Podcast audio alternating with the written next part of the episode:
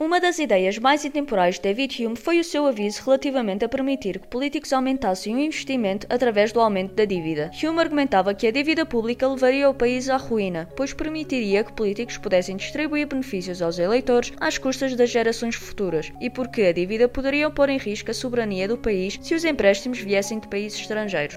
Vamos explorar cada um destes avisos com um exemplo. Os políticos no país imaginário da Dividalândia prometeram implementar um novo programa bastante caro sem custos para os eleitores, pois todo o custo do programa será pago através de empréstimos. Esta ideia agrada um número suficiente de eleitores e estes políticos são eleitos.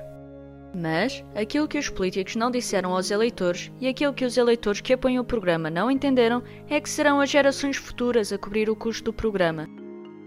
Hume via isto como um uso inapropriado do poder do governo para garantir benefícios às pessoas no tempo presente às custas de gerações vindouras, que não tinham voto na matéria.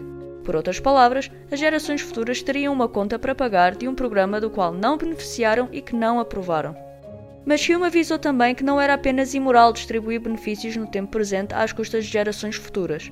A dívida pública poderia também pôr em risco a soberania do país. De volta ao exemplo, Digamos que a Dividalândia entrava em negociações para um acordo comercial com a Prudentia, um país que tem vindo a fazer vários empréstimos à Dividalândia ao longo dos anos. A Prudentia e a Dividalândia não iniciam as negociações como iguais, pois a Dividalândia precisa que a Prudentia lhe continue a emprestar dinheiro. Por estas razões, Hume escreveu: ou a nação destrói a dívida pública, ou a dívida pública destrói a nação. Um aviso que é tão relevante hoje em dia como era há 250 anos na época de Hume.